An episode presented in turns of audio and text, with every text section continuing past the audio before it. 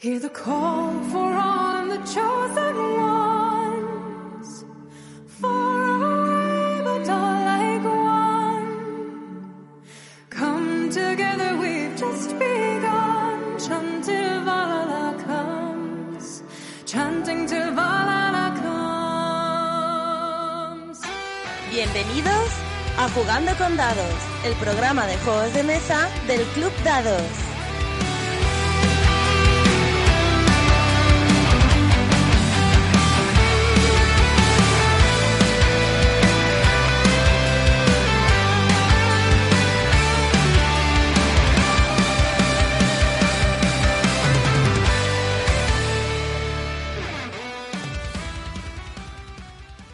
Buenas, un programa más. Bienvenidos a Jugando con Dados, nuestro programa de juegos de mesa del Club Dados. Hoy arrancamos este programa número 96 y lo vamos a hacer con un monográfico. Vamos a hacer un programa especial sobre un juego, bueno, ya lo habréis visto probablemente en el título. Pero antes de eso, bueno, vamos a hacer lo típico, vamos a leer comentarios del programa anterior. Antes de nada, eh, saludos a mi compañero hoy solo uno. ¿Qué tal, Gilbert? Hola, buenas.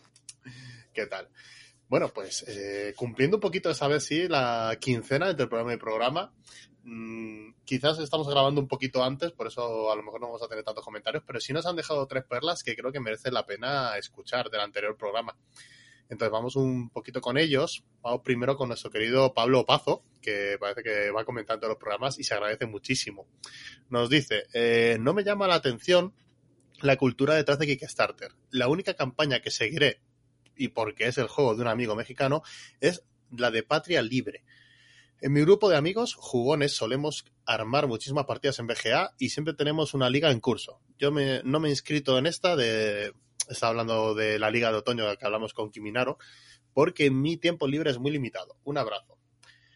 Bueno, hay que decir que lo del tiempo libre, nosotros que le damos mucho a la BGA también lo notamos, ¿no, Gilbert? Sí, yo creo que alguna vez hemos planteado tomarnos vacaciones de la BGA y todo. Eh, sí, sí. Lo que pasa es que cuesta mucho. Yo tengo un. Estoy tan enganchado que aunque lo intente, me cuesta, ¿eh? me cuesta, me cuesta. Bueno, vamos a aprovechar esto además para comentar que Jugando Contados hemos creado una comunidad dentro de la BGA. Bueno, estamos creándolo en estos momentos.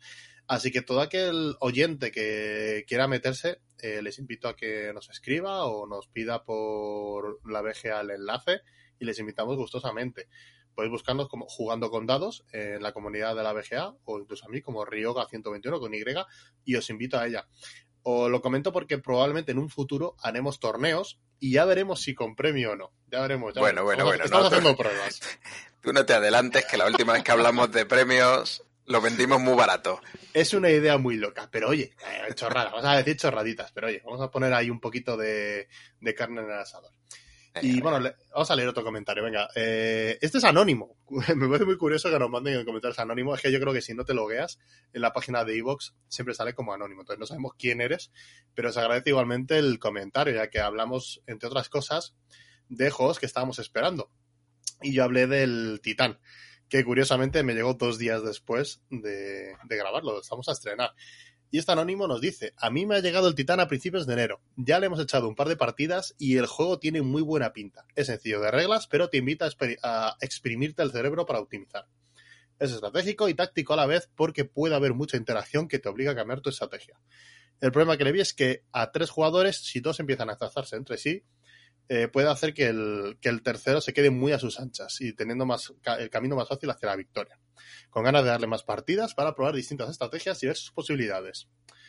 Pues mira, yo me estoy leyendo el juego ahora mismo, porque digo, nos llegó un poquito después, y la verdad es que tiene muy buena pinta, pero eso de lo de tres jugadores, me voy a quedar con la nota. Vamos a intentar estrenarlo a cuatro y así, así no tenemos ese chasco. Yo creo, sin explayarnos mucho, yo creo que es un juego que le pasa, un problema que le pasa a casi todos los, los juegos que tienen cierto nivel de interacción y de, digamos, puteo, que si dos, pues, yo creo que pasa en prácticamente todos. Dos jugadores se, se pegan y dejan a uno un tercero a su bola y termina ganando la partida. Sí, yo creo que juegos que, que hay en, en, los que hay control de espacio o peleas o tal, en un número impar pequeño siempre, siempre hay alguien que se puede ver beneficiado. En esto yo entiendo, por lo poco que me he leído el juego de momento, que es más bien un tema de control de espacios. Que si empiezas por un lado y otro intenta pelearte el camino, pues el tercero si está por otro sitio va mucho más, no sé, más, más libre. Tenemos que echarle un- una, una probadita y vemos y podremos opinar de este juego.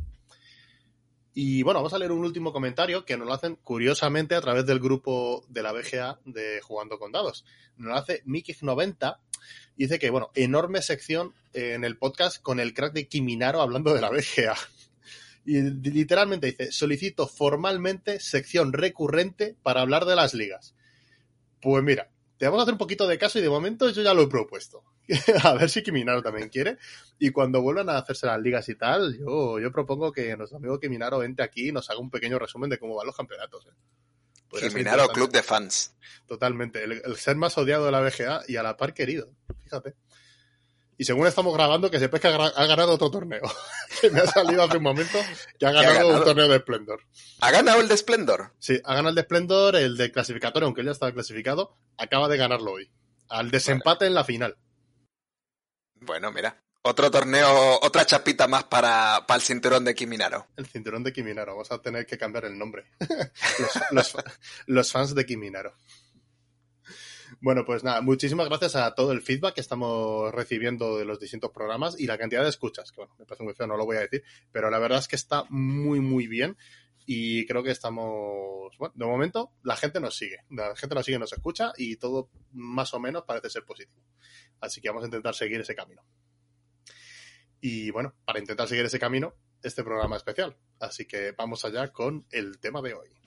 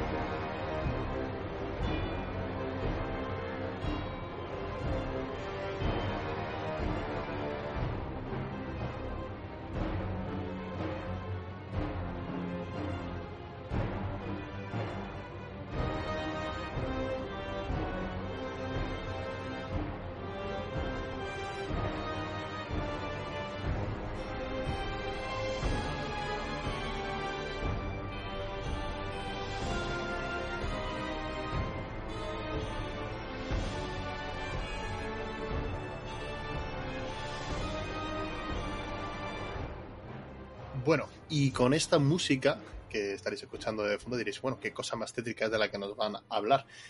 También si habéis visto el título, pues lo dicho. Podéis saber perfectamente que vamos a hablar de todo un mito en los juegos de mesa, como es el Kingdom Death Monster. Y bueno, aquí nuestro amigo Gilbert, que es su juego favorito, según la encuesta que- aquella que hicimos, nos va a explicar un poquito de qué va este juego mm, y por qué tanto, quizás tanto misticismo, ¿no? Alrededor de, de este juego. Un juego que, por cierto, todavía no se ha entregado del todo. Pero bueno, nos lo darás con más detalles. Si te parece, te hago la ficha y empezamos. Venga. Pues vamos allá. Kingdom Death Monster es un juego que salió al público en el 2015. Diseñador Adam Putz y artistas, bueno, son varios, vamos a nombrar algunos, Thin Chin, Lockman Lam y Lorinda Tomko. Eh, lo publicitó una empresa llamada Kingdom Death, entiendo que es eh, autopublicado. Y bueno, hay que decir que es un juego muy, muy, muy dependiente del idioma. O sea, esto no es algo que os vayáis a que podéis jugar en otro idioma sin, sin saber mucho de qué va. Y se le da un peso de 4,26 sobre 5. Creo que eso además también lo hemos comentado en algún programa anterior, de que tiene bastante peso el juego. Y sin más, creo que te- casi te voy a ceder la palabra. He de decir que yo esto lo jugué una vez contigo, una pequeña pantalla, contigo y con más gente, y... pero no le he dado la campaña entera como entiendo que tú sí has hecho. Sí. Eh, bueno, antes que nada, pues es un.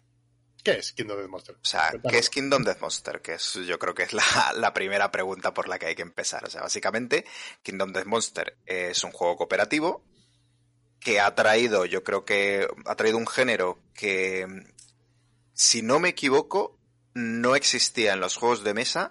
Y si existía, pues por lo menos fue quien lo popularizó. Que es eh, el género de Boss Battler. Que, que- es básicamente un género traído desde los videojuegos, eh, concretamente del Monster Hunter, en el que una, una serie de muñecos, de supervivientes, van a cazar una única criatura con el fin de saquear esa criatura por materiales para construir equipo, mejorar su equipo y poder cazar eh, criaturas más fuertes que le den mejores materiales para mejorar su equipo. Sí, si alguien ha jugado a Monster Hunter, sin duda, creo que sabrá de lo que estamos hablando. Sí, Si no, pues bueno, más o menos creo que está bastante bien explicado lo que es un boss battle.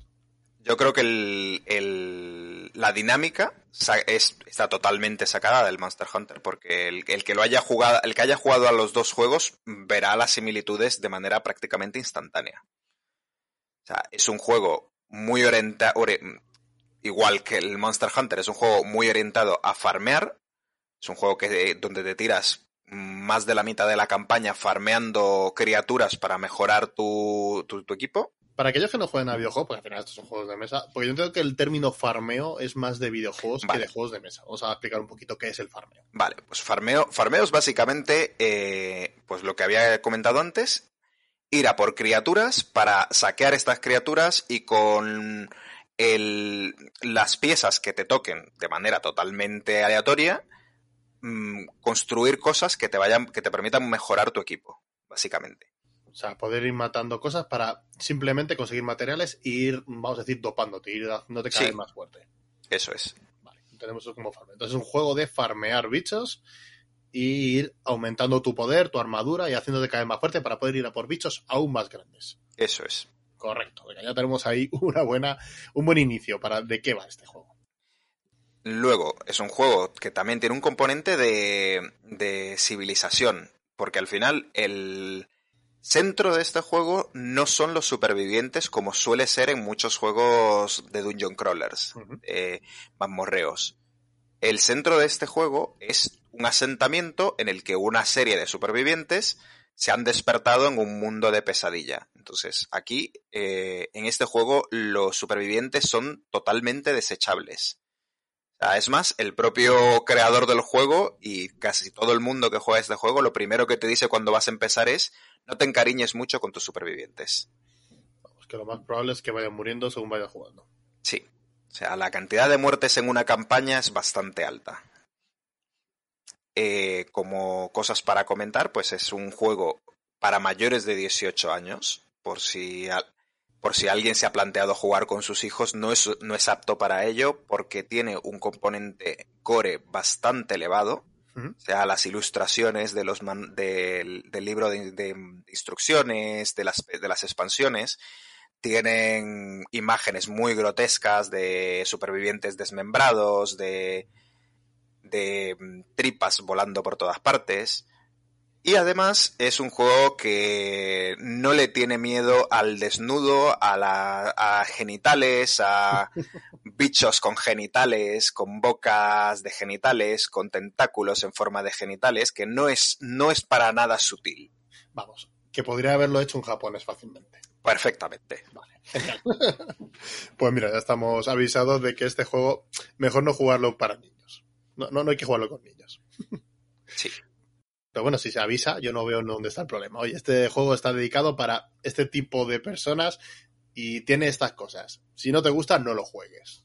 Sí. Hay o mucho- sea, siempre hay mucha gente que con esas cosas quieren crear un, un, un alboroto gigante y muchas veces no es necesario. Sí, es un juego, es un juego que, que visto desde fuera, pues podría escandalizar a mucha gente, porque la verdad que el juego no se, no se corta ni un pelo. En todo lo que es desnudos y gore, no se corta nada.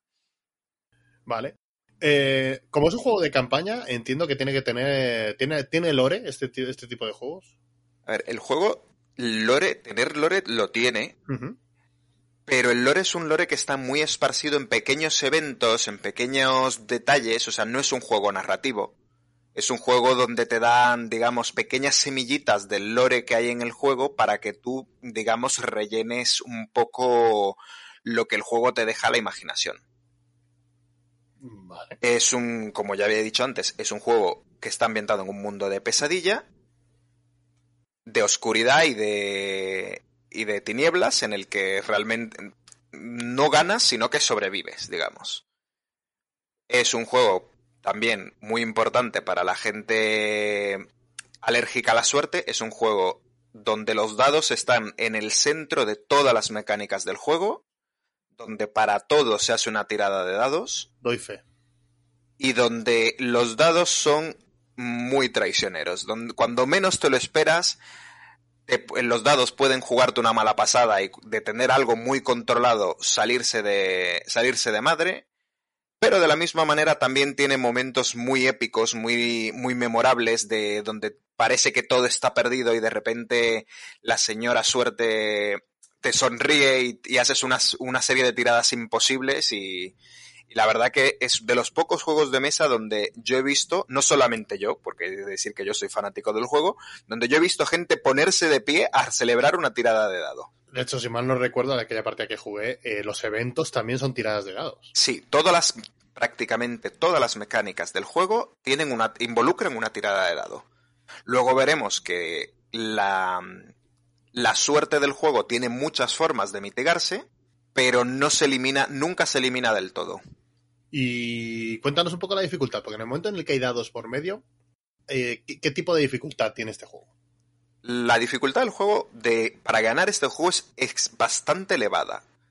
Es más, eh, creo recordar una encuesta que hicieron en la, en la BGG, donde la, prim- la primera campaña no solía pasar de la quinta pantalla antes de, de que todo el mundo muriese y que hubiese que empezar de nuevo. O sea, es un juego que se compara con, en videojuegos con el Dark Souls por el nivel de dificultad. Es un juego muy difícil donde vas a morder el polvo bastantes veces y hasta que no identifiques la dinámica de cómo funcionan según qué bichos, qué, qué estrategia seguir de cara a lo, que te, a lo que te puede venir en el futuro, vas a palmar bastante. O sea que es, es fácil morir y en caso de que mueras tienes que empezar de cero. Eh, no tienes que empezar de cero necesariamente. O sea, el juego, como va de un asentamiento, pues tienes formas de, de expandir el asentamiento, ya sea encontrando supervivientes, ya siendo haciendo cosas de mayores para tener niños. Eh, el juego tiene incorpora la manera de, agregar supervivientes a- al asentamiento, pero eh, sí que sufre un poco de, digamos, de cuesta abajo. De, entras en una dinámica de, de perder que llega un momento donde lo que estás haciendo es alargar, el, alargar la derrota. O sea, es uno de los fallos principales que yo creo que tiene el juego, que debe, que una vez entras en esa dinámica es muy difícil salir. Realmente, de la única manera que se pierde es quedándote su- sin supervivientes. Vamos, que si eres el típico jugador de este tipo de juego, de Dungeon Crawlers y demás, que no te gusta esto de repetir misiones porque, bueno, aunque pierdas, te gusta ir siguiendo hacia adelante y ver cosas nuevas, este quizás no es un juego, ¿no? O sea, es un juego que sí te exige, al igual como los videojuegos, que mueres, vuelve a hacerlo. No, no, Sí. no, no es como Gloomhaven, por ejemplo, que a lo mejor es más conocido, que si pierdes, a ver, no es que no pase nada, vas a tener que volver a hacerla, pero sí ganas ciertas cosas y te hacen que la siguiente sea más fácil para no tener que estar repitiendo muchas veces misiones. No, aquí, aquí perder Es tiene consecuencias. Sí, es mucho, es mucho más real en ese sentido, porque aquí perder tiene consecuencias muy graves, si, especialmente cuando vas con, con el equipo A y resulta que te ha salido un león topado y te ha matado a todos tus mejores supervivientes. Y aún Pero, ganando. Un segundo, un segundo. O sea, si, si vas con el equipo A, lo siento, pero el equipo A siempre gana. Siempre tiene Bueno. un plan. Lo cierto es que me has dejado la- el chiste me lo has dejado huevo. Sí, me la he tirado votando, la Sí, verdad. me, lo has, me lo has dejado votando. Eh, pero bueno, el, el juego, pues eso, sí, puedes perder a tus mejores, a tus mejores supervivientes e incluso ganando la pantalla puedes dejar a los supervivientes muy, muy tocados para futuras pantallas. O sea, no es un juego donde, o sea, en los, cada, ca- cada pantalla, cada enfrentamiento puede, ten- puede tener consecuencias que pueden afectar el resto de la campaña, que bueno, ya entraremos en detalle. Vale, perfecto. Y como último comentario, eh, decir que esto es un juego de nicho. O sea, esto es un juego que ellos mismos se califican como un juego boutique, que se traduce a muy caro. Es un juego muy, muy caro. El juego base cuesta mm, 400 dólares. Y, y a día de hoy, el Olin, en comprándoselo a ellos, pues tiene que estar cerca de los 2.000 dólares. ¿Puede que sea uno de los juegos más caros de la historia? Yo creo que es el juego más caro de... A ver, no voy a decir el juego más caro porque seguro que aparece algo, alguien diciendo en algún comentario el juego de no sé qué, de el wargame raro que trae 12.000 piezas, pero digamos, de los juegos, mm, de los juegos... Que son accesibles, que puedes llegar a comprarte, que no son de estos que quedan tres copias ni nada parecido. Sí, se podría decir que es, si no el más Eso caro, es. de los más caros. de los, de los juegos más caros de, del mundo a día Sí, de hoy. y como bien has dicho, es un juego de nicho, porque los jugones, creo que nosotros nos consideramos dentro del nicho, ¿no? Somos jugones avanzados o ya especializados, como puede ser, por ejemplo, mi caso, y sin embargo, bueno, yo lo conozco porque lo tienes tú. Que ya te... Todo el mundo lo conocemos, pero es como un juego como muy alejado de, bueno, pff, habrá gente que la haya conseguido jugar porque alguien lo tiene. No es, no es el típico juego de una campaña de Kickstarter como puede ser de Cool Mini, que al final por aquí o por allá alguien lo tiene y lo acabas probando. Este es un poco como más raro, ¿no? Más... Todos hemos oído hablar de él, pero otra cosa es que lo hayas jugado. Yo creo que eso se debe mucho a entre un poco el precio y un poco que es un, un juego que yo considero hobby dentro del hobby. O sea, no es un juego que, que te- o sea, es un juego que te pide dedicación, te pide, te pide darle campañas repetidas, te pide eh, que te metas mucho en el mundo. Sí. Entonces, no es un juego que puedes entrar a medias. Entonces, yo creo que eso a mucha gente le echa para atrás porque al final tú haces una inversión que no es poca y el propio juego te pide una serie de horas y una serie y una cierta dedicación que, que al final hace que sea un juego mm, de nicho dentro del nicho. Bueno, pues si te parece, vamos a hacer un pequeño corte y bueno, vamos a contar un poquito el origen de este juego.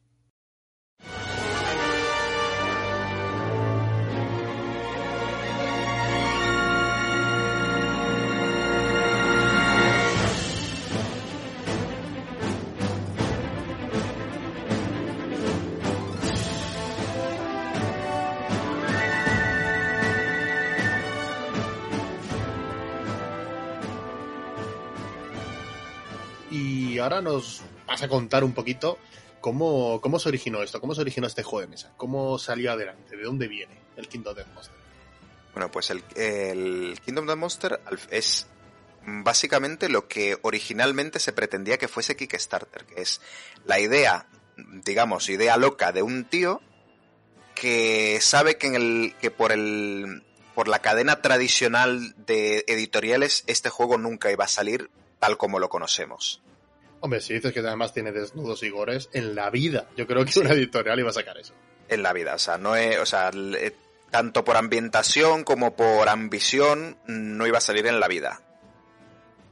O sea, para que hagáis, os hagáis una idea, estamos hablando de 2012, en el que yo creo que hasta el primer juego que llegaba a los 100 euros había salido hace un año o hace poco más de un año, que era el, el Zombicide. Ujú. Entonces, esto era impensado para entonces.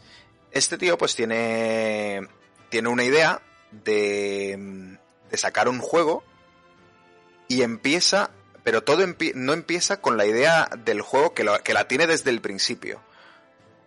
Esto empieza con, con el tío que es dibujante, bas- bastante bueno además, que para participar en un concurso de miniaturas de, de Culmini, además, cuando Culmini era Culmini la página de miniaturas y la gente pintando miniaturas, pues este tío abre una campaña de Kickstarter. Culmini or not. Culmini or not, lo que era la web en su, en su, origen, en su origen. Eh, saca una campaña para hacer un dibujo suyo en miniatura, si mal no recuerdo, no, no recuerdo muy bien si el dibujo era suyo, pero bueno, saca una campaña para, para producir una miniatura en el que recauda unos 1.200 dólares, o sea, le ayuda a su familia prácticamente, para sacar esta miniatura y la presenta en el concurso y la verdad que la miniatura pues eh, generó bastante bastante mm, hype digamos. Porque esto es una época donde la única empresa que generaba miniaturas de este nivel era mm, la- las miniaturas de Warhammer. O sea estamos hablando de 2000, 2011 2010 creo que era la que fue la primera campaña de la miniatura Sí, que ya han pasado 12 años. que- que ha pasado, ha Ha llovido llovido, mucho. Ha llovido la- mucho. Las miniaturas ahora estamos muy acostumbrados a que tengan una calidad asombrosa, pero antes no eran así. Claro. Entonces, eh, la, la campaña sale adelante, sale. genera bastante, bastante hype la miniatura.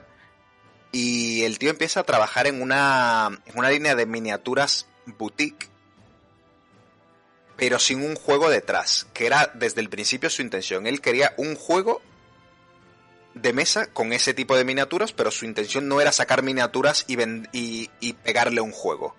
O sea, él, él tenía pensado miniaturas y luego le pondría un juego o al revés. Él tenía pensado un juego y luego le pondría miniaturas. Lo que pasa es que, digamos que se unen la, el lado artístico de mm, dibuja muy bien, quiero llevar esto a miniaturas, y se une eso con su idea de juego que por lo visto le llega eh, basado, leyendo las reglas de un, de un juego de rol.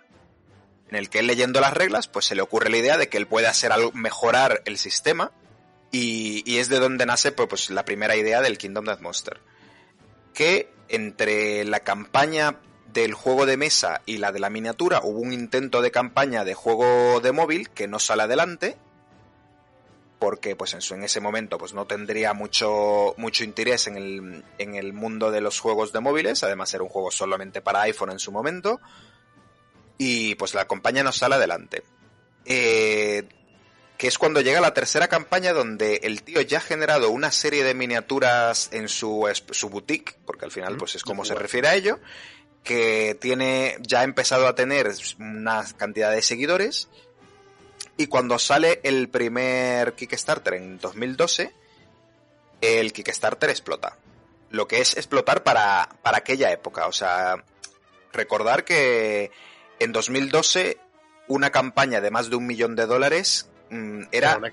Era un éxito, era un éxito brutal. O sea, creo que en aquel entonces mm, muy pocas campañas habían conseguido superar el millón de dólares. El juego en aquel momento, que además lo promociona Cool Mini, ya Cool Mini la empresa, la empresa de juegos de mesa, no solo la web, el juego, eh, la campaña sale en noviembre de 2012, en el que él intenta sacar un juego, un juego base por 100 dólares y una serie de expansiones que rondan entre los 15 y los 40 dólares. El juego, pues lo dicho, explota, recauda 2 millones de, 2 millones de dólares, que es un dineral para la época. Nos estamos diciendo que prácticamente dobló a los Kickstarter, que ya de por sí era raro que habían conseguido llegar a un millón. Sí.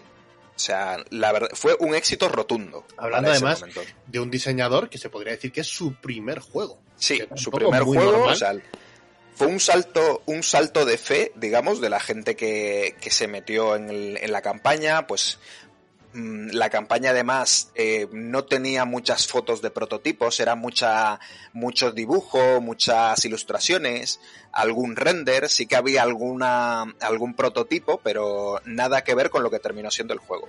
Sí, ni mucho menos las campañas a las que estamos acostumbrados ahora mismo en este tipo Claro. de crowdfunding, que te ponen unas campañas que dice, bueno, hay un estudio de diseño de cómo presentarte el juego por detrás. Aquí era algo con mucho más rudimentario. Claro, o sea, tener en cuenta que hoy en día la campaña, digamos, el frontal de la campaña, eh, lo, que, lo que acaba de comentar Ryoga, hay un, un estudio de diseño detrás y todo tiene se cuida hasta el más mínimo detalle. Esto no, esto se veía que era una persona o un equipo de personas que no tenían mucha experiencia en este mundo, pero tenían una idea y querían salir adelante con ella. Yo creo que esa idea se transmitió muy bien porque al final, pues, dos millones de dólares que era, pues, duplicar lo que se, lo que se, lo que ya era un éxito. Pues la campaña, el juego base más dos, dos expansiones y el juego eh, se retrasa bastante, o sea, se, no recuerdo muy bien para qué, para cuándo se prometía sacar el juego, pero el juego al final termina llegando 2015. en, en 2015. Estamos hablando o sea- de prácticamente tres años. Que bueno, que tampoco es tan raro, ¿eh? Del Titán del que hemos hablado al principio del programa y me ha tardado tres años, pero por, por H por B, por otras cosas. Pero estamos hablando de tres años en una época en la que yo creo que nadie eh, quizás hubiese estado acostumbrado, nadie hubiese dado un duro por un juego que dice, bueno, que me va a llegar dentro de tres años. Claro. Estamos más acostumbrados a eso. Ahora, y bueno, ya veremos que el tema de los retrasos es algo muy recurrente con este señor. O sea, ya, ya hablaremos de la segunda campaña. Eh, pues el juego llega, llega a los, a los backers, a los mécenas, Ujú. y, y llega un juego muy, muy, muy por encima de lo prometido.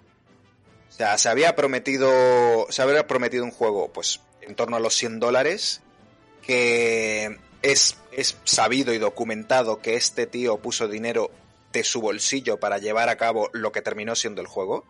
O sea, eh, estuvo redirigiendo fondos de su tienda online de miniaturas para engordar lo que terminó siendo el juego.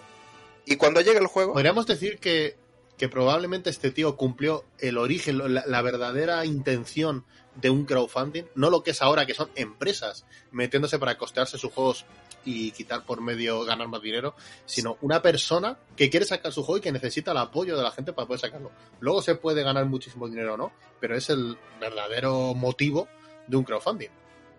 Sí, Este o sea, este es un ejemplo, este es uno de los ejemplos, junto con el Gloomhaven y otros muchos, muchos juegos que son ideas de una persona, que es lo que dices tú, no hay una empresa multimillonaria detrás, y este tío pues hace precisamente eso, eh, recauda dinero para llevar a cabo una idea que de otra forma no habría sido posible. Pues el juego llega a los backers, eh, el hype por el juego está, eh, sube a estar, se dispara de una manera brutal, eh, empieza a crearse una comunidad casi de culto detrás del juego, porque eh, entre, otras, entre otras cosas el juego se presta mucho para eso, pero también cuando, o sea, cuando te dan de menos, la gente es muy vocal con ello, pero cuando te dan tanto de más, también, o sea, creas, Crea hype. crea fideliza a, lo- a los jugadores, porque al final todo el mundo, pues tú haces una idea que el juego base, que se vendía por 100 dólares en la campaña, hoy en día el precio de tienda, que solo lo vende él además, está en torno a los 400 dólares. O sea, no, no se pidió más dinero de lo, que, de lo que se pidió en la campaña, o sea, el que pagó 100 dólares por el juego lo recibió por 100 dólares. Y es, y fue, y es un chollo, porque hoy en día Un juego bien rentado. un juego muy bien rentado, un juego con unas miniaturas que para la época y todavía ahora eh, solo le puede llegar a rivalizar el- las miniaturas de Warhammer. Que yo es un Y- mundillo el que no controlo nada, pero entiendo que siempre ha sido muy grande ese mundillo. Sí, o sea, la- y en calidad de miniaturas mm, es muy difícil que, que haya algo a la altura. Eh, bueno, pues el juego se entrega, el, el hype se va, se va por los cielos, hay gente interesada en comprar el juego, pero no hay no se está consiguiendo re- o sea, re- reabastecer lo suficientemente rápido. Y yo recuerdo cuando por primera vez eh, supe de este juego, que digo, bueno, pues eh, me gusta la premisa, voy a ver si lo consigo encontrar en algún sitio. Y en el único sitio que lo encontré fue en eBay, rondando los 700 dólares solo por el juego base. O sea, que quería la gente sacarse un siete veces lo que había Pero no, lo que le había costado. no vendiendo, no, no gente ofertando el juego por 700 dólares, el juego vendiéndose por 700 dólares. O sea, la gente lo, gente lo vendía, esta- ¿verdad? lo estaba pagando. O sea, no era una cuestión de, de lo que la gente quiera sacarse, es que ese era el precio de mercado que estaba teniendo el juego en ese momento, porque se ven, o sea, lo ponían en, en eBay y, y se vendía prácticamente enseguida. Podría haber muerto de éxito el juego fácilmente. No, no te- o sea, entiendo que es que no, no, había- no se habían hecho copias suficientes como para todo lo que se pidió después, ¿no? No se esperaba este el, el ex- el nivel de éxito que llegó a tener el juego. Eh, habiendo identificado pues todo el hype que se- y la demanda que había en el juego, pero sin llegar a saber hasta qué punto sale la segunda campaña en el 2016. O sea, una segunda campaña, una, reimpreme- una reimpresión del juego puede ser, o más. Sí. El- en principio se prometía reimprimir el juego con un ligero parche, digamos, son rebalancear algunas cosas del juego, eh, incluir un, un jefe final nuevo, pero realmente la- el alcance del juego era reimprimir el juego base y las expansiones originales y dependiendo de lo que recaudara el juego se iban a ir introduciendo expansiones nuevas. O sea, lo que llamamos hoy en día stretch goals. Mm, Básicamente, Más o menos. Más o menos.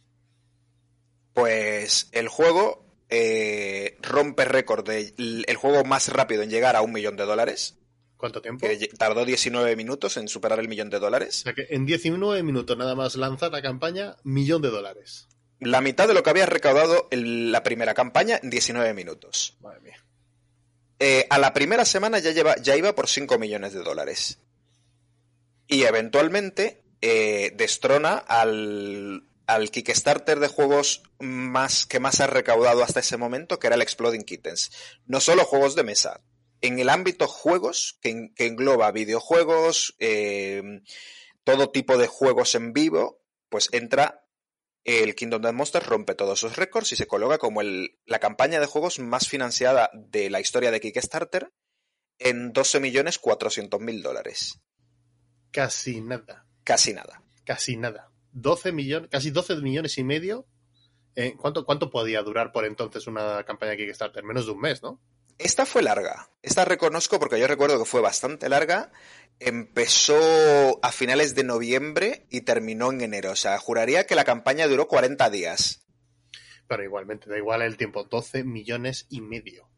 Se dice Eso, ¿eh? eso solamente en el Kickstarter, porque luego pues se ha abierto el Pledge Manager varias veces y bueno, sea, al- en esta campaña básicamente pues lo dicho, el- se terminó prometiendo eh, una serie de miniaturas pin-ups, que es, eh, digamos, cómo empezó todo, o sea, sus miniaturas, eh, tenía una gama de miniaturas pin-ups, para lo que no sepáis eh, lo que es una pin-up, es una una tía o un tío medio en bolas en, pose- en poses muy sugerentes.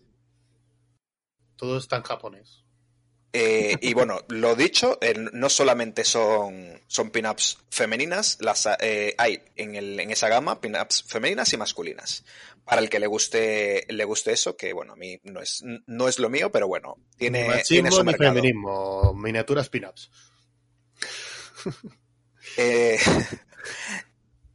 Y bueno, pues el, el- aparte de las pin-ups, promete 16 expansiones y, la, y su versión de caja de, de Stretch Goals, que era el, el Gambler's Chest, o sea, la, la, una caja que además fue un poco, fue bastante buen showman durante la campaña, porque el Gambler's Chest era una caja de, o sea, Gambler es el apostador, básicamente. Y lo que este, lo que él hacía todos los días de la campaña era que tiraba un dado de 100 caras y él tenía 100 cosas que podían entrar en la campaña y de esas 100 cosas entrarían 40 los números que tocasen en cada día. O sea que encima la, la campaña fue para seguirla, vamos. Sí, la campaña fue, fue, un, fue bastante showman la campaña y la verdad que, que yo creo que parte de la, de la razón por la que recaudó lo que recaudó es porque mucha gente se enganchó a todo esta, a todo, toda esta puesta en escena que, Toda parafernalia. toda esta parafernalia, toda esta puesta en escena que la- él se había currado. Eh, la campaña, pues, iba a ser entregada en cuatro oleadas, en la que la primera oleada era el juego base, que dicho en la propia campaña ya estaba encargada la reimpresión.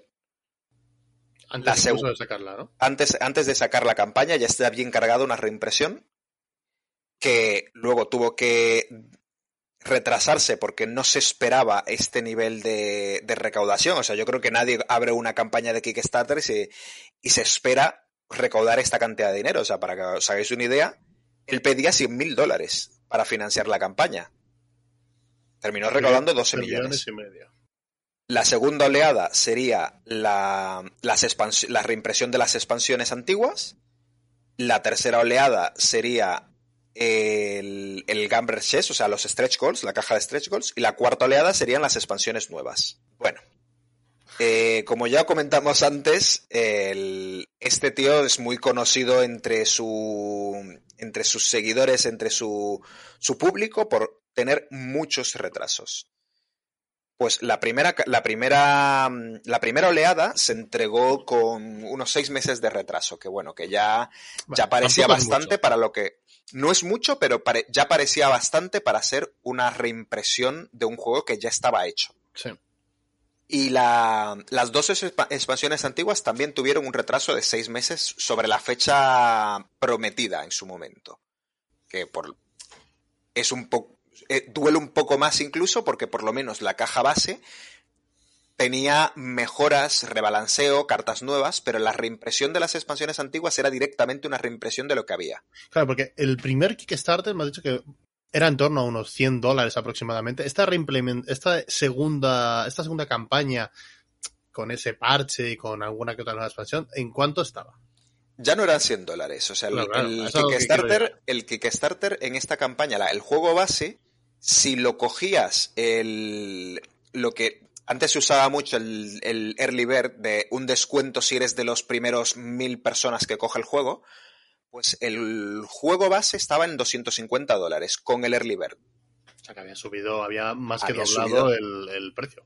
Había, bas- había subido bastante el precio, pero lo dicho, el juego así, estaba muy infravalorado en, o sea, el la estimación que se hizo en la primera campaña estaba muy por debajo de la realidad. Sí, además ya has dicho que muy, él muy tuvo que poner dinero.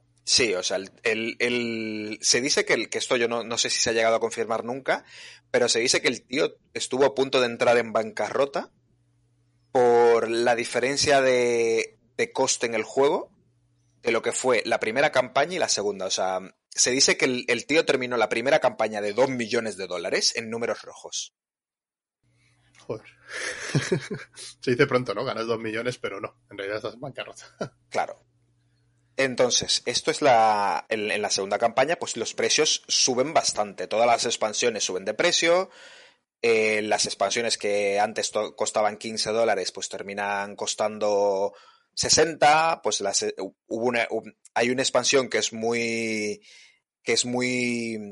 digamos, ejemplo de lo, de lo que le pasó con el tema de los precios, que en la campaña se conseguía por 30 dólares y a tienda salió por 150. O sea, mm, muy, muy lejos la estimación de lo que terminó siendo cada cosa de lo que se pidió originalmente. Es el típico juego que dices, ah, al final no entro. Y después lo ves y dices, joder, ¿en qué momento me, me eché atrás, no? Sí, mucha, mucha gente lo, lo está pensando y lo seguirá pensando porque eh, las, las expansiones antiguas se ha abierto varias veces el Pledge Manager desde el 2016 y cada vez que abre están más caras. Y los que, les, lo que conocen a, a- Adam Putz, al creador, saben que ese precio está subiendo porque está inflando de contenido todo lo, lo que tiene cada, cada expansión. Y Porque que, sabe que la gente lo va a pagar. sabe que la gente lo va a pagar, pero también es verdad que el tío, mm, digamos que si, esta, si este ejercicio de saber lo que le va a meter a una campaña lo hace antes, recauda más dinero. Porque al final él te termina vendiendo una, una expansión por 30 dólares que mm, probablemente a los a la gente que la compró en el Kickstarter mm, le vaya a perder dinero con esa gente. Porque no, casi nunca termina costando lo que cuesta. Y el ejemplo más claro es el, la caja de, de Stretch Goals, que al final ha, ha supuesto el retraso más grande que ha tenido esta, esta empresa porque todavía no se ha entregado. Sí, he visto una foto antes de empezar a grabar que me ha mandado curiosamente un compañero, un, conocido que también está esperando el juego. Eh, me han mandado la foto de lo que iba a ser la caja de Stress Goals y lo que va a ser, en teoría. Y hostia, menos diferencia. O sea, que, que el- al propio creador se le fue de contenido. Sí, se le, o sea, el- tiene un problema con eso de que se le van muchas cosas de contenido. O sea, la, la caja, la caja de, originalmente iba a ser una colección de miniaturas con un par de, de promos, digamos. O sea, no iba a ser más que eso. Miniaturas y promos. Y terminó siendo digamos, eh, si la segunda campaña fue la versión 1.5 del juego, por alguna razón él le pone versiones como a, la, a los software a, su juego, la primera campaña es la 1.3, la segunda campaña es la 1.5. eh, digamos que la, que la caja de miniaturas pasó de ser una colección de promos a el parche para llevar el juego a la, a la versión 2.0. Un O sea. Una cantidad de contenido eh, que, similar a lo que es el juego base. Y, y de toda esta cantidad que estamos hablando, porque entiendo que no se ha entregado aún todo, estamos hablando de una campaña que es del 2016, ¿cuánto retraso lleva ya todo esto? ¿Cinco o seis años? Pues de- del contenido nuevo no se ha entregado nada. Que es, yo creo, eh, es lo que ha generado bastante, bastante mm, resquemor entre la comunidad, porque en la campaña se, se pre- la previsión era que para 2020 iba a estar entregado todo. Y 2020 era una fecha, digamos, poco probable de llegar a tanto, porque se decía, "Mm, ni de coña se eh, va a tardar tanto. Pues 2020 pasó hace dos años, o bueno, un año y poco. Sí, luego con el COVID, la excusa, todo lo de Evergreen de China y el tema de envíos, pues hace que esto todavía se retrase todavía más, si ya tenían Sí. retraso. Ya tenían mucho retraso, el COVID no ha, no ha ayudado nada y bueno, pues eh, estamos en 2022 en el que todavía no se ha entregado nada del contenido nuevo del ju- jugable del juego. O sea, se entregaron la- las pin-ups. Pero todo lo que es las expansiones nuevas y la caja de stretch goals, el Gambler Chest, no se ha entregado. Y se habla de que este año podría ser el año donde se entrega el Gambler Chest, pero esto es como, como el, el quinto libro de, de Juego de Tronos, que este año siempre es el bueno, pero, pero aquí seguimos esperándolo. Sí, que algún día, algún día recibiréis el resto de contenido. Dicen que a ver si este año, pero que tampoco lo tenéis muy seguro. Nadie, o sea, el tío la verdad que ha perdido, porque además otra de, la- de las cosas que yo creo que, que hace muy mal es que la comunicación es atroz. O sea, todo el, todo el showman que se montó durante la campaña, eh, al acabar la campaña desapareció. Y, y la verdad que la comunicación con, con el tío, o sea, él es, mm, es- está muy lejos de ser su fuerte. Bueno, al menos sabéis que se comunica con vosotros y más o menos se sabe que está, está produciéndose el juego y que nos va a pasar un Hero Quest. No, na- nadie, nadie se espera que el juego no se entregue. O sea, porque el tío en la primera campaña, eh, digamos que ha conseguido bastante crédito de la comunidad, porque el tío podría haber entregado lo prometido y la gente habría estado contenta. Y el hecho de que haya entregado tan por encima y que haya puesto mm, dinero de su empresa que no era de la campaña y dinero propio para llevar a cabo su idea, hace que el tío, pues nadie se piense que el tío no va a entregar el juego. O sea, entregarse se va a entregar eh, algún día. Algún día. O sea, la verdad que es algo que mucha gente está bastante quemada con ello, porque el, el problema yo creo que más que los retrasos es la pésima comunicación de no saber dónde, por dónde van las cosas. Creo, mira, creo que te han llamado al telefonillo. Lo mismo es el de seguro que te trae expansiones. Es Kingdom Hearts. posible, es Es posible. posible, es posible. Nunca, esa posibilidad siempre está ahí. Que grabemos y suena el telefonillo, yo digo, llega un juego de mesa. Lo mismo aquí en Kingdom Hearts, ¿te imaginas? No caerá la breva. No caerá la caerá breva. Vale, te tengo una última pregunta antes de pasar a la siguiente sección. Eh, de todo este contenido del que estamos hablando, vamos a hacer daño, vamos a hacer un poquito de daño aquí. ¿Qué cantidad tienes tú y cuánto te has dejado? Es que me parece la pregunta más interesante que te puedo hacer. Pues mira, eh, yo tengo de la primera, de las expansiones antiguas y el juego base tengo todo, menos una expansión grande y una expansión, comillas, comillas, chica, que al final es un, un- una miniatura y un par de objetos. Esa es bastante De- pequeñita. del primer, eh, de la primera campaña, pero tú no entraste en la primera campaña, ¿no? No, en la primera campaña yo no entré. Yo pillé, en la reimpresión pillé todo, prácticamente todo lo que tengo de la, de la primera campaña. Y de la segunda campaña, originalmente yo solamente me iba a meter en el, en el Gamblers. Pero Pero... es que, es que, que- la carne es débil. Y este, este juego, la verdad que toca muchos puntos que, que a mí me hacen querer echarle dinero a la pantalla y dinero que no tengo muchas veces. Y, y la verdad que, pues, de la, de la de lo, el contenido nuevo tengo todo menos dos expansiones. O sea, que se podría decir que tienes un 80% del juego encargado. Sí. De lo existente y lo que viene, un 80% más o menos. Y ¿Cuánto eso dinero me he dejado? ¿eh? Eso, eso, eso. Vamos, vamos con el salseo, el dolor. Pues, Tiene que estar cerca de los 1.500 euros ahora mismo. Madre que te parió. Perdón. Es. Sí. Me he dejado unos 1.500 euros. Probablemente termine cayendo en lo poco que me falta. No he caído todavía porque hasta que este tío no entregue algo yo no pienso comprar nada más. Claro, es que da mucha rabia. Pero probablemente termine cayendo en todo. O sea, es, he de decir que los 1.500 dólares, o bueno, euros, no los he pagado de golpe. O sea, yo he ido... Siempre se habla el Pledge Manager por Black Friday y desde que empezó la campaña yo he ido entrando en tramos de 250, 300 euros.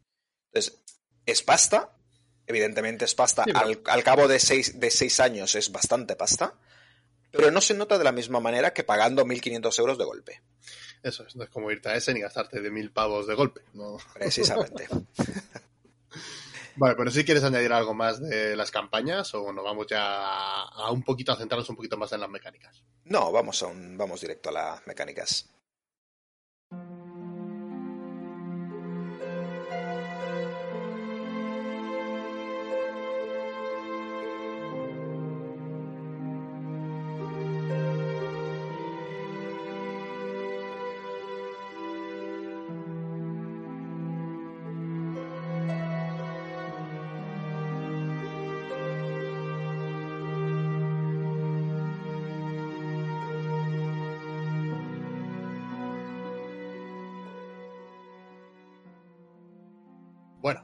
Después de explicar un poco el origen y cómo han ido la campaña de este Kingdom Death Monster, creo que ya va siendo hora de que nos expliques un poco cómo se juega. Cómo se juega este juego que, al menos a mí, claro, a la gente cuando escuche esto, lo que cuesta y tal, y decir, bueno, ¿de qué, qué- de qué va este juego para que valga tanto, aparte de las miniaturas? Bueno, pues el juego, pues como ya, os- como ya hemos comentado al principio del programa, es un juego en el que se casa una criatura para, para conseguir eh, eh, materiales y mejorar el equipo y el asentamiento. Esto se hace en, tres fases principales del juego. Tenemos una fase de casa en la que el- la criatura, el bicho, se pone en un track y se ponen eventos en, en las casillas que hay hasta donde está la criatura que como pues como, como ya como ya hemos comentado al principio del programa pues se resuelven con tirada de dados tienes los eventos siempre te dan a, muchos eventos te dan a elegir de quieres explorar quieres investigar quieres acercarte a, ese bicho con dientes largos que te está mirando como si fuese un perrito pues te da a elegir y, y en función de lo que tú elijas pues no todas las veces te da a elegir, pero a veces te da a elegir.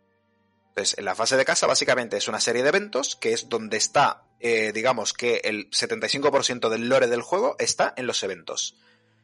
Te encuentras un vendedor encapuchado que te ofrece no sé qué, pues ese vendedor encapuchado resulta que es un bicho más adelante. Cosas así. Eh, al final es una fase de eventos. O sea, la fase de caza, de caza es una fase de eventos en la que, bueno, más o menos vas intentando cazar al bicho para poder enfrentarte a él, pero hay eventos por medio que pueden ser buenos, malos, neutrales, Sí, entiendo. pueden ser buenos, pueden ser malos, pueden ser neutrales, pueden tener consecuencias a corto plazo, pueden tener consecuencias a largo plazo. Vale, esa es la parte más de campaña ahí al principio. Sí. La fase de batalla es, digamos, la mitad del juego, porque el- la fase de asentamiento no se habla mucho de ello, que es la última fase, pero es también, tiene bastante chicha. Pero bueno, hablamos de la, primero de la fase de batalla. La fase de batalla de es ir a en- pegarnos con el bicho, ¿no? es ir a pegarnos con el bicho, en el que tú llegas a un, al tablero, el tablero pues te tiene una serie de, de losetas de terreno que cambian un poco, hay algunas que son fijas y otras que son aleatorias y te pueden cambiar pues el setup del juego, pues te puede tocar una columna que bloquea la visión, te puede tocar un- una cara de piedra en el suelo que las armas a rango cuando estás encima de la cara pues tienen más distancia. Te puede tocar los restos de un de otro de otra criatura. Bueno, te pueden tocar diferente- diferentes terrenos. Y básicamente eh, es un- una batalla tipo videojuego, la batalla contra el malo, en el que la criatura se tiene una, un mazo de inteligencia artificial que básicamente determina el comportamiento del bicho. Yo creo que de todas las ideas que ha tenido este tío, la mejor con mucha diferencia es cómo funciona la inteligencia artificial de los bichos. Más de una vez da la impresión de que el juego sabe lo que estás haciendo.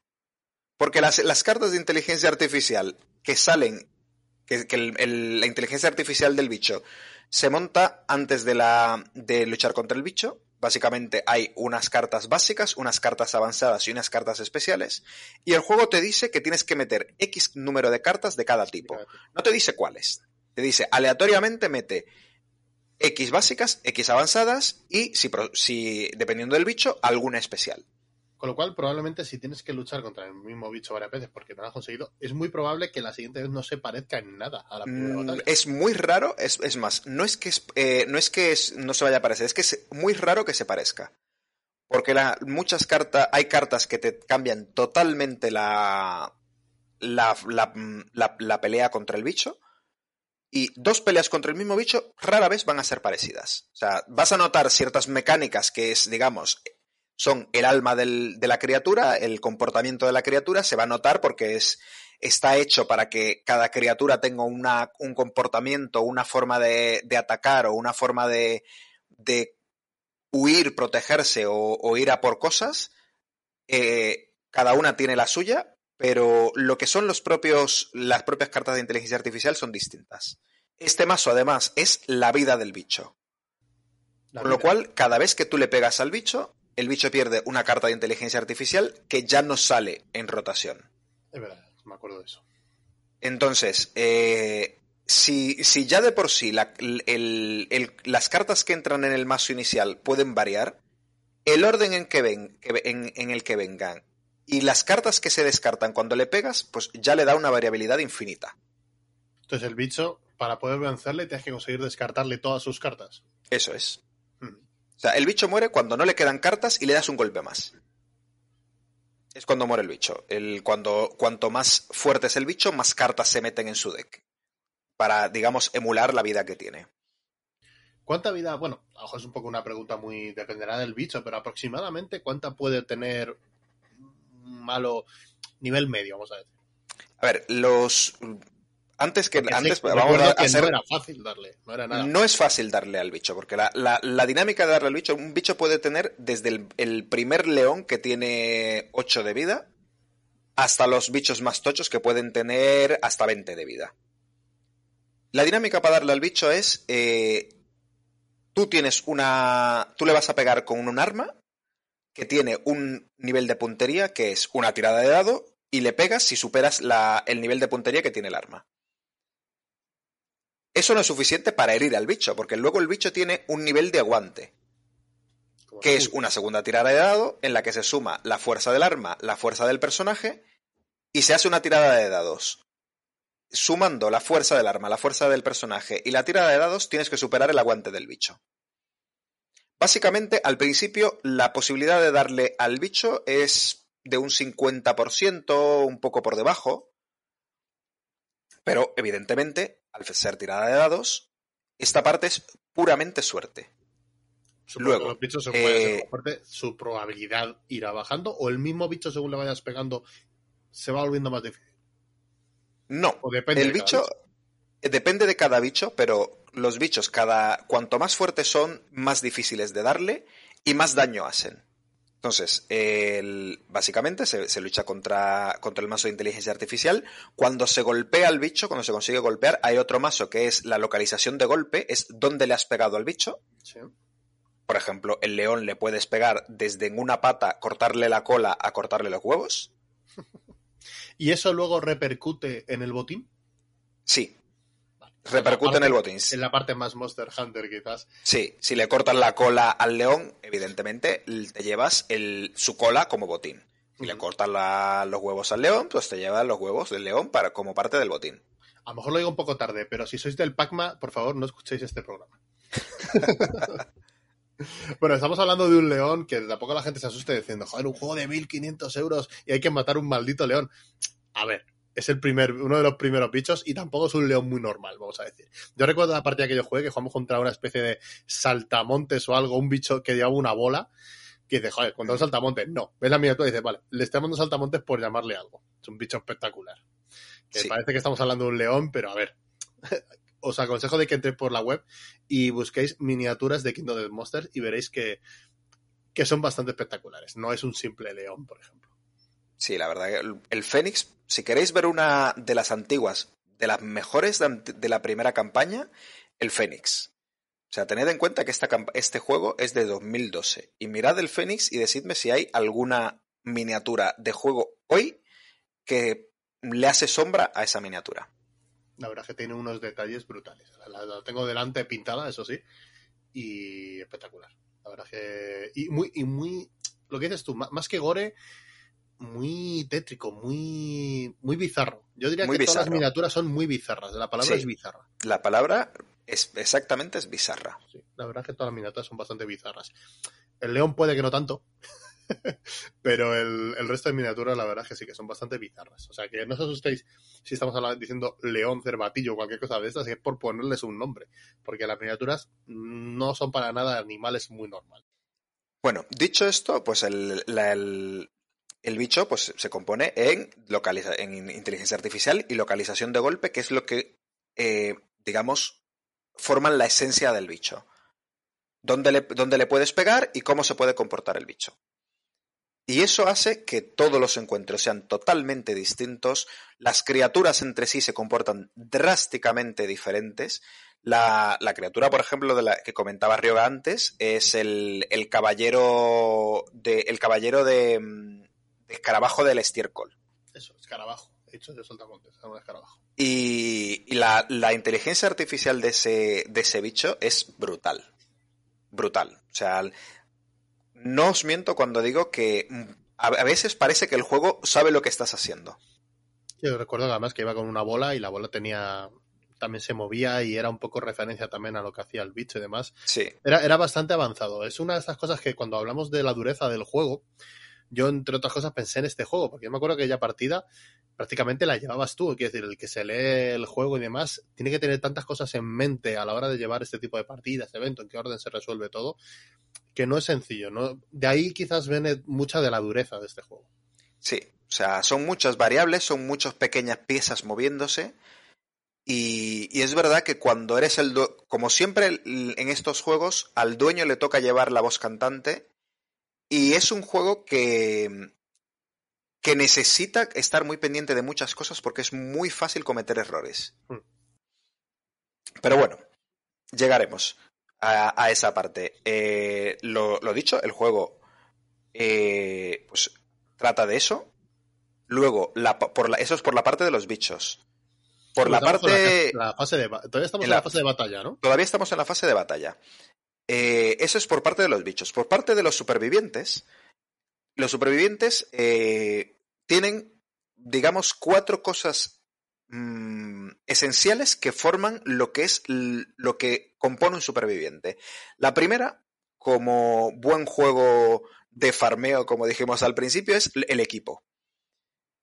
El equipo determina muchas de las cosas que puedes hacer, cuántos golpes te puedes llevar, cuánto daño haces o qué puntería puedes tener. El equipo puede ser desde arcos, espadas, hachas, látigos, escudos, armaduras. Y cada, cada pieza de equipo, accesorios, cada pieza de equipo te da, eh, te permite hacer cosas distintas. Que es mm, parte de la chicha del juego, es montar piezas en- que interactúan de maneras es- específicas entre sí y que chetan a los personajes.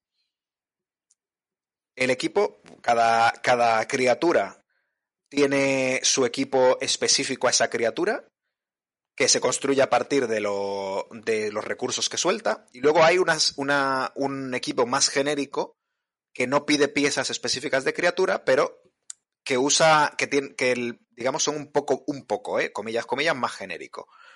Pero bueno, equipo al fin que te permite hacer diferentes cosas y que te permite mitigar la suerte de los dados, que es la parte importante del, del equipo. Si todo lo que lleve dados, cuanto más puedan mitigarlo, mejor. Y si en este caso es el propio equipo lo que te hace mejorar, es que mmm, el factor suerte vaya disminuyendo un poco. Eso es. O sea, la primera, digamos, la primera pelea contra el primer león vas en bolas y se nota mucho que vas en bolas, pero a medida que vas cogiendo equipo te vas dando cuenta que, que se, te van a, se te van quedando fáciles algunos encuentros. Y el propio, juego, eh, el propio juego tiene forma de mitigar eso porque cada criatura tiene tres niveles. Tiene el nivel fácil, el nivel medio y el nivel difícil. Y cuanto más difícil es el bicho al que te enfrentas, mejor botín tienes al final y muchas piezas son exclusivas a ciertos niveles. Entonces, si quieres la, la daga hipercheta, la daga hipercheta solo la puedes conseguir matando, por ejemplo, un león nivel 3. Vamos, que probablemente um, a los bichos hay que matarlos más de una vez para poder Sí. conseguir distinto, distinta equipación. El- los bi- es- este es uno, digamos, uno, algo a tener en cuenta. Los que conocéis el Monster Hunter lo sabréis. Esto es muy. rep- puede llegar a ser repetitivo, porque para, para formar el set entero de un bicho, probablemente tengas que enfrentarte a él tres o cuatro veces. Bueno, es lo que decíamos que es un juego de farmeo. Sí, Si te metes a esto, sabes a lo que viene. Sí, eso es algo a tener muy en cuenta. Y luego, las, eh, digamos, la segunda pata de los supervivientes son las estadísticas, que esto es algo un poco más tradicional, la fuerza, la velocidad, mm, la puntería, la suerte, que también es una estadística, y es la, qué posibilidad tienes de hacerle crítico al, al monstruo. La evasión, pues también para mí, todo son estadísticas que manipulan la, los dados. Uno te, te aumenta la, la posibilidad de golpear, otro te aumenta la, la cantidad de dados que tiras. La suerte, eh, norm- el crítico base es solamente con el 10, porque los dados que se tiran son eh, de 10, de 10 caras. Y el crítico solamente es con el 10. Pues la suerte te permite hacer crítico, cuanto más suerte, con cada punto de suerte, pues reduces ese número. Y la evasión es qué tan difícil es pegarte, básicamente. Es la segunda pata, que es ba- bastante más tradicional, las estadísticas.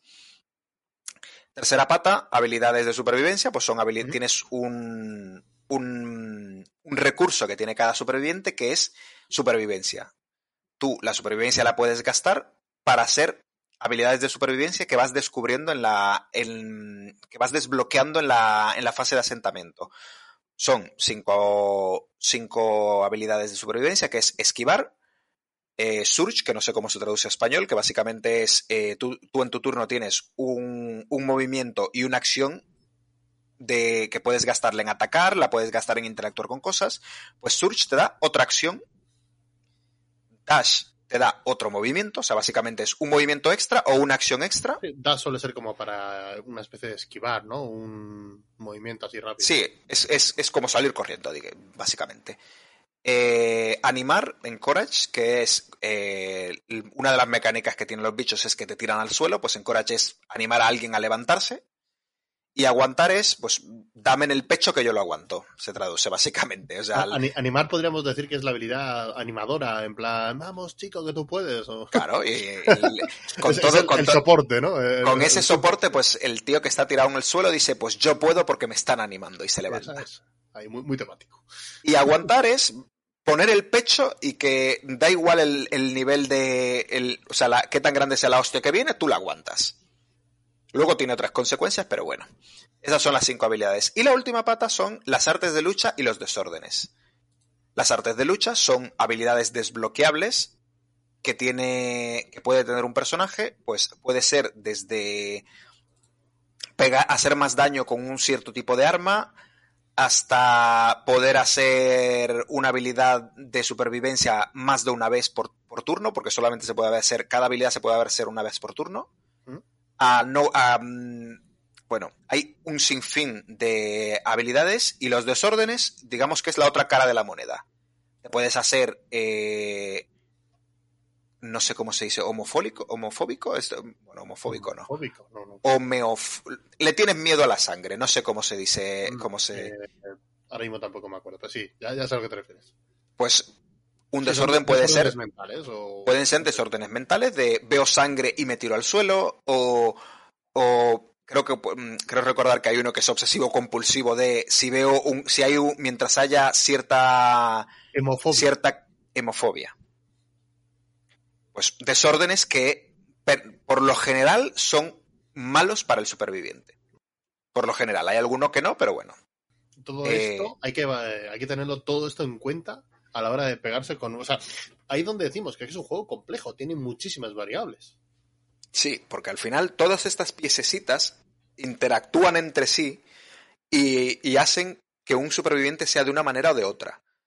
Y luego, pues está el tema de las heridas, que lo comentamos antes, incluso cuando ganas puedes perder.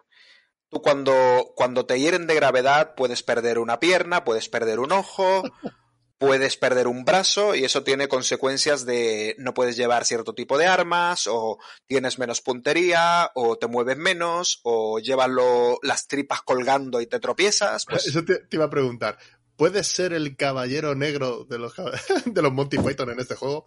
¿Puedes luchar sin piernas ni brazos? sí, sí. Uno de los momentos más épicos, más épicos que recordamos fue un superviviente que se quedó sin piernas y sin un brazo, estaba a mordidas contra el bicho y consiguió matarlo. Dios mío, es que es totalmente la película de los Monty Python, te lo juro. ¿eh? Pero esta es pa- parte de, la, de, la, de lo que lleva a la gente a aficionarse tanto son esos momentos, esos momentos de... O sea, todavía se habla de aquel asentamiento que echamos en el club, de aquel personaje Nemesio, el, si alguno de los integrantes de aquella campaña nos está oyendo los recordará, Nemesio es leyenda viva del club. Nemesio no será aquel... Yo solo juego una vez, que me... porque este juego además puede meterse gente nueva en la campaña para una partida o dos y luego que lo sustituya a otro, ¿no? Creo que no había ningún problema. Y un día me acuerdo, no sé a quién sustituí, creo que fue a Germán, a Kiminaro, y pasó algo, no sé si fue a Nemesio o a otro. No, el- lo, No, que le pero- pasó, lo, lo que le pasó fue a Perfeo, que ese también Vale, es, vale, ese vale. es muy memorable porque Germán le- se había encariñado mucho con un personaje que se llamaba Perfeo ¿Mm? y justo ese día no fue a la campaña, le sustituyó Ryoga, cogió a Perfeo y Perfeo murió. Luego contaremos cómo, porque creo que no murió en la batalla. La batalla no murió. Murió después y, ya, y ya veremos cómo. No se muere siempre en la batalla, es que eh, es un juego No- nos queda una sección por hablar. es un juego que tiene mucho. Lo dicho, el juego parece que sabe lo que estás haciendo. Bueno, eh, eso es el- la fase de, de batalla y luego vamos a la fase de asentamiento. Ea. Fase de asentamiento es un, digamos, una.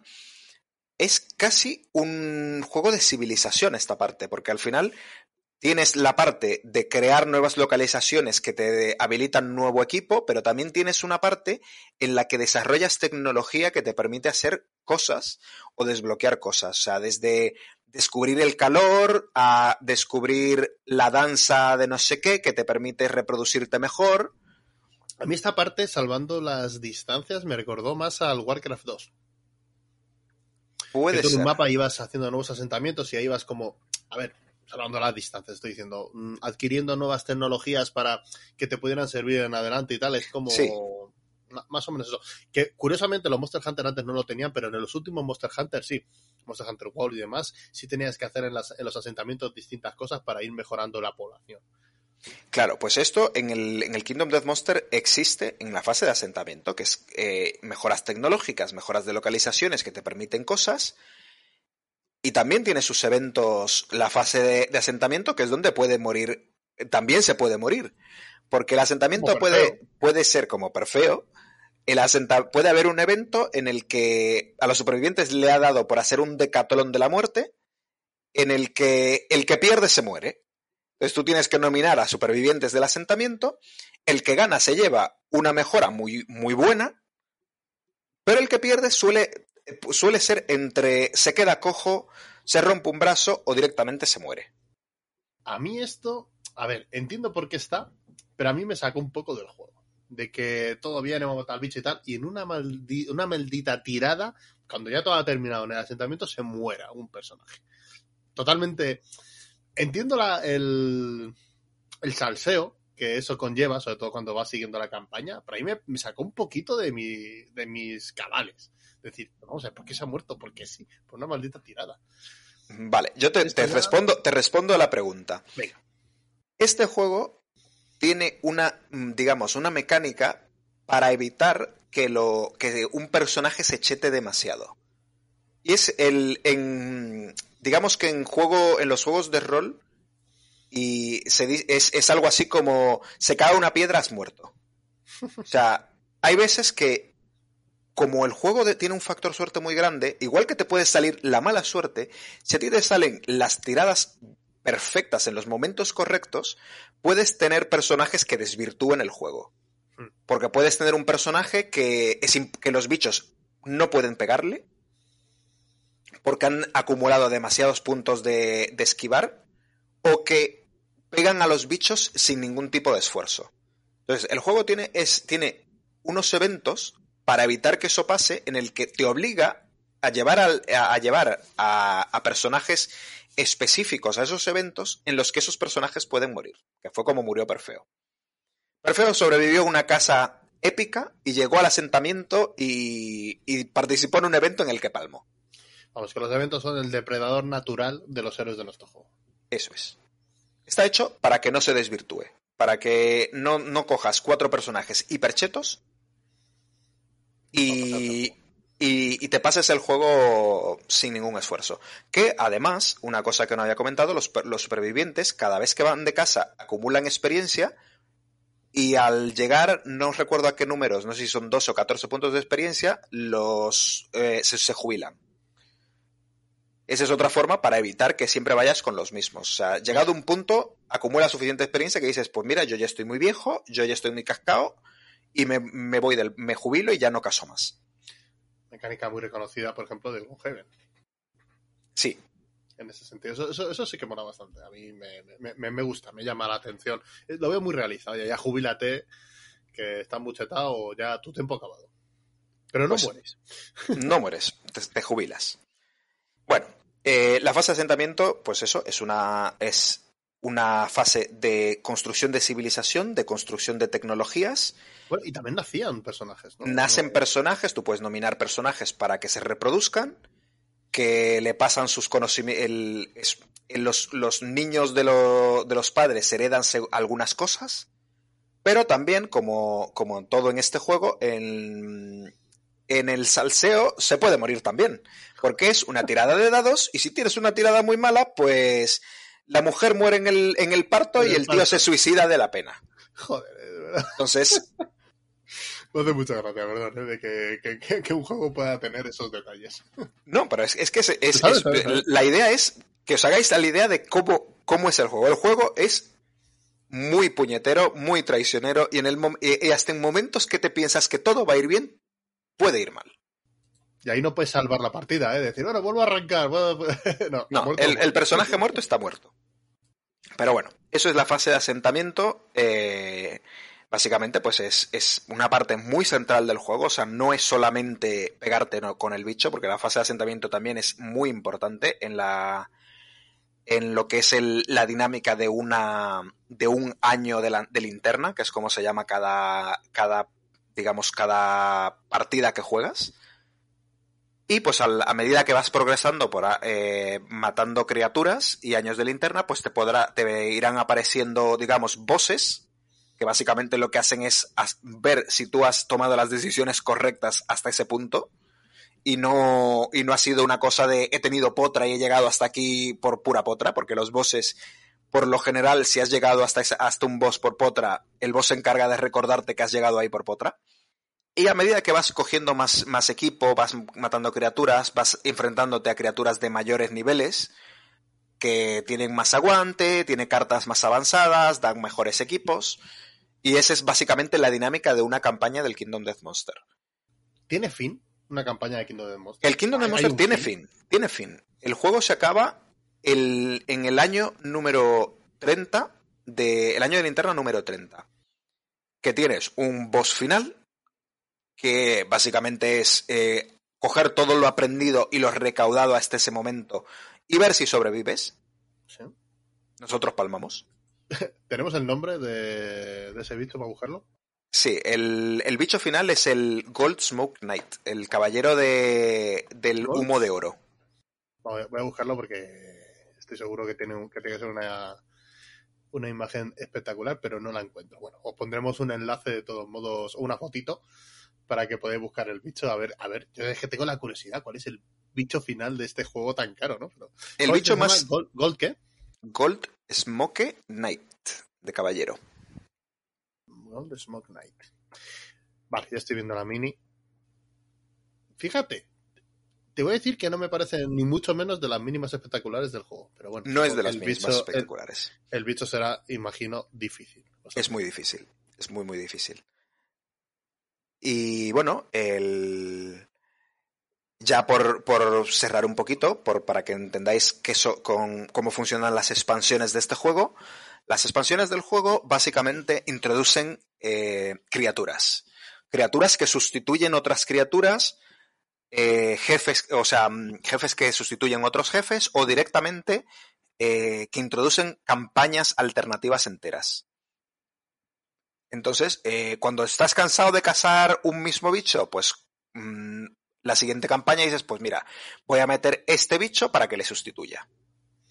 O sea, realmente no, ha- no amplía eh, la campaña, sino que sustituye partes. Las Sí, es un juego muy modular. O sea, el juego es totalmente modular, en el que, y además con una de las expansiones que salen nuevas es una expansión que facilita la, la modulabilidad. mod- bueno, no sé, me voy a liar, no lo voy a, no lo voy a intentar de nuevo. No Eh, te vamos a pedir más después de una hora aquí hablando, no te preocupes. básicamente está hecha para, para que sea más fácil incorporar eh, esos bichos entre sí. Entonces, en- cada expansión tiene un componente que es que se agrega al juego que va a estar siempre, independientemente de que estés jugando con ese bicho o no. Pero evidentemente los objetos que son específicos de un bicho, si el bicho no está, no los vas a poder construir porque te van a pedir recursos específicos de ese bicho.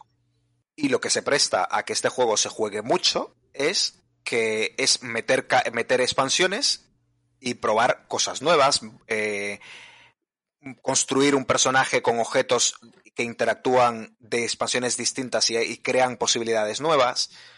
Y bueno, pues esto es básicamente lo que aportan las expansiones, que en un juego modular, a mí es que los juegos modulares me pierden, porque cuando me meto en uno lo quiero todo Y lo quieres probar todo. y lo quiero probar todo. Que ya, pues, mm, si me- los que me habréis oído sabéis que también me gusta mucho el, el Marvel Champion por lo mismo. Uf. Si te has metido a, saco, sí, en eso también. Todo lo que sea coleccionar se te va, se te va de las manos. Sí, me pierde, me pierde. Pero esto va- más o menos es un resumen de lo que, en lo que consiste el, el juego en sí, la parte jugable del juego. Vale, pues si te parece, ya por. No sé si te quedará algo mucho más que explicar. Imaginemos mm, que yo estoy escuchando este programa, no tenía mucha idea de lo que es Kingdom Demuestra, a lo mejor me había sonado un poquito o algo, y digo, hostia, pues me gusta lo que han hablado aquí, me gusta este, esto que está contando, quizás tengo mucha pasta y quiero meterme en este mundillo. ¿Para qué tipo de público es y no es el Kingdom Death Monster? Vale. Eh, el juego, ¿para qué tipo de, de público es? Es para la gente que le gusta la variabilidad y la personalización, la modular... ¿Eso? Que sea modular, que el juego sea que, sea- modular. que el juego sea modular. Eh, es muy importante que sea el, que el- quien le interese el juego le gusten las campañas, porque es un juego al final de campañas. O sea, no. Si es verdad que alguna expansión te, te permite tener un encuentro puntual que te da un setup ya hecho, pero el juego realmente es un juego de campañas. Y además una es un- campaña larga. Es una campaña larga. No es tan larga como el Gloomhaven, pero es larga. O sea, 30 partidas, pues no es poco. Gloomhaven. Yo que no sé de campañas, y lo he hecho entero ahí. lo. Y eh, tiene que ser para alguien que no le importa echar más de, más de una campaña, porque el juego a una sola campaña se queda muy corto. lo que has dicho tú, al ser tan modular, te invita a hacer más campañas para probar más cosas. Sí. Y es que además, incluso sin expansiones, el juego, el juego base tiene tantas, tanta variabilidad que el juego base da para más de una campaña. Es verdad que el- te llegas a cansar de los bichos del juego base, pero, pero tiene suficiente chicha. Al ser un juego tan cooperativo, ¿tiene efecto líder? Yo, a ver, el efecto líder en los juegos cooperativos siempre existe. Más que nada porque este juego no tiene información secreta, digamos, oculta. Entonces, sí que puede tenerlo, pero también es verdad que es un juego tan, tan, tan complejo Sí, es, que no te da para pensar el de otros. es poco probable que tú, que, tú sepas cómo llevar el personaje de, de otro jugador. Si, si todos esos ingredientes se os juntan y dices, Dios mío, es que es todo lo que yo busco en un juego, deberéis pedanteároslo. Bueno, y una última, una última cosa que no, que la verdad que no hemos tocado en ello, pero es necesario comentarlo. ¿Mm? Si os gusta pintar miniaturas, Ah, bueno.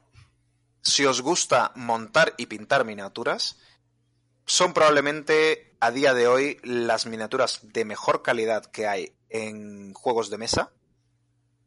Y tiene, y la caja base trae miniaturas para aburrir. O sea, trae, para que os hagáis una idea, eh, que es otra de las cosas bastante novedosas que hizo este tío, trae, cada, cada criatura trae un set de armadura en el que tú te trae los objetos de esa criatura para que tú montes al bicho, a, al personaje, con las armas que lleva tu personaje en la pose, más o menos dentro de unos límites, en la pose que quieras.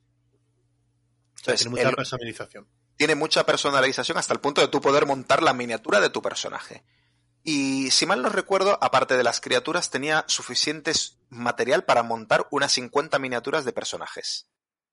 O sea, si os gusta pintar miniaturas eh, y sabéis lo que es lo que cuestan las miniaturas de mucha calidad, se os podría ser hasta, un- hasta barato. No digo que el juego sea barato, pero si los que, se, lo que saben lo que cuesta comprar miniaturas, especialmente la gente que conoce Warhammer, eh, se os puede hacer barato. Vale, y vamos al caso contrario. ¿Para quién no es este tipo de juego? ¿Para quién no, ¿A quién dice, mira, tú ni te acerques al Kingdom Death Monster? Bueno, el, el primero y el más claro es a la gente que no le gustan los dados. Ahí a mí me pilla un poquito, ¿eh? Lo puedo soportar, pero El lo juego, entiendo. el juego tiene un factor suerte que aunque se puede mitigar la suerte, no se puede evitar. Son tiradas de dados, todo se resuelve con una tirada de dados, absolutamente todo se resuelve con una tirada de dados, o sea, no estoy exagerando. Y si no os gusta ese azar, mm, ni os lo planteéis, porque no hay forma de evitarlo. O sea, eso yo creo que es la primera, la primera barrera insalvable. No te gustan las tiradas de dados, ni te plantees el Kingdom Death Monster. Luego está la parte de que el- es verdad, hay gente que es sensible a según qué cosas. Si tenéis cierta sensibilidad a lo gore, o sea, cierto rechazo, cierta sensibilidad a lo gore, a lo bizarro o a cuerpos desnudos, evitadlo. Porque la- el libro está lleno de ilustraciones de desnudos, de desnudos completos además. ¿A quién no le va a gustar un buen gore, un buen desnudo ilustrado? Bueno, yo lo, yo lo aviso, que sí, que hay, que hay gente para todos los gustos y sé que hay gente que es muy, muy sensible, muy, pues muy sensible. Pues hay Ah, gente sí, que sí, es sí, sensible, que le puede molestar según coña, pero cosas. es verdad que decir que no a todo el mundo le gustan ese tipo de cosas. Oye, y es lo normal en realidad, pero oye. Sí, sí, no. o sea, es totalmente respetable. Yo he de, he de reconocer que muchas veces jugando en el club me, me- me he planteado qué pensará la gente que nos ve desde fuera viendo, abriendo el libro de reglas y viendo una ilustración de un tío en pelota siendo desmembrado. Porque eso, el, el libro tiene un sinfín de ilustraciones así. Pues es verdad que si, si sois sensibles a ello, pues no es vuestro juego. Cosas que pueden pasar en el día a día. Cosa del día a día, efectivamente. En Silent Hill, principalmente. Y luego, digamos, el, si, si os molesta cazar a un mismo bicho, o sea, si, si esperáis que todas las misiones o todas las pantallas sean drásticamente distintas, tampoco es, el, eh, tampoco es un buen juego para vosotros porque aunque los bichos, aunque dos criaturas, dos leones pueden sentirse distintos, al final son dos leones. Mm. Y hay ciertas criaturas en este juego que las vas a terminar cazando 6, 7, 8 veces. Entonces, si eso te molesta, si eso no te gusta, Si no no, te es tu gusta juego. farmear, no vengas a este juego. Si no te gusta el farmeo, no vengas. Y luego la última, y es, la, es una también bastante importante, es un juego que pide tiempo, que pide dedicación, que pide que se juegue de manera seguida. Mm, si no tienes, si no tienes un, un- un grupo que le pueda dedicar una serie de partidas suficientes, eh, no es un juego al que le vayas a sacar provecho. Es un poco como casi ca- cualquier juego de una campaña larga, ¿no? Si no, si no estás dispuesto a, a ser un poco, ¿cómo decir? Constante, yo creo que es la palabra. es, constante, constante con una campaña que es larga, es decir, que tienes que asumir que vas a gastar un tiempo en ello, pues no te acerques a esto, no es de partidas sueltas. No es de partidas sueltas, no es un juego para una sola campaña tampoco. O sea, si vas, si entras a este juego hasta la idea de que, bueno, hasta la idea no. Eh, si vas a entrar en este juego, que intenta tener un un, grupo de juego habitual, que cuando se pase la campaña sepas que es un- un grupo de juego que te puede pedir una segunda, no quizás inmediatamente, pero dentro de un mes podamos empezar otra, porque el juego se presta a ello y cuanto más material tienes del juego, mm, más vas a notar ese el juego mirándote con mirada acusadora desde la estantería. Lo dices de buena, de buena fe, ¿verdad? Lo digo de buena fe. Porque yo creo que por ir terminando vamos a preguntarte, tú has llegado hasta el final de la campaña, que bueno, que ya nos has dicho que el boss final no conseguiste derrotarlo, ¿cuántas? ¿Una vez? ¿O dos? Dos veces. Dos Yo he veces. echado has- dos campañas. Has echado dos campañas ya. Y estoy de seguro, porque lo sé, que quieres repetir. Quiero repetir, siempre estoy dispuesto, porque es un juego que a mí me encanta. Hay un montón de cosas que no he probado, que no he visto y que me gustaría jugar. Y la verdad que mm, me da mucha rabia no poder sacarle tanto provecho como me gustaría. Bueno, pues creo que es un motivo más que suficiente para, yo qué sé, por ejemplo, mm, me gusta todo lo que he escuchado, me encantaría echarme una campaña a este juego, pero joder, qué caro es. Además tendría que leerme las reglas. ¿Con quién podéis echaros una campaña al Kingdom of Monster? Con Ah, Gilbert. ¿Y Y dónde? ahí te- en el Club Dados, En el Club Dados. Así donde vienes sabes. a jugar con los juegos de los demás Y que te los expliquen. y que te los expliquen. Pues no sé si nos queda algo más que comentar o algo que se te quede en el tintero. No, yo creo que le hemos hecho ahí un poco un- una pasada de todo lo, lo que es el Kingdom Death Monster. Mm, Creo que no, no me he dejado nada, pero bueno, ya sabéis que si tenéis alguna duda, pues nos dejáis la preguntita en los comentarios y intentaremos resolver vuestras dudas o vuestras sugerencias pues en la mejor manera posible. Eso es. Así que nada, queridos amigos de los gores y los desnudos, espero que os haya gustado este especial de Kingdom Death Monster. Y bueno, espero que disfrutéis los que vayáis a escucharlo, que no suene a chino si os vuelven a hablar de este tipo de juegos o de este juego concreto. Y nada, nos vemos en el siguiente episodio que ya haremos un programa más normal. Hasta luego. Hasta luego.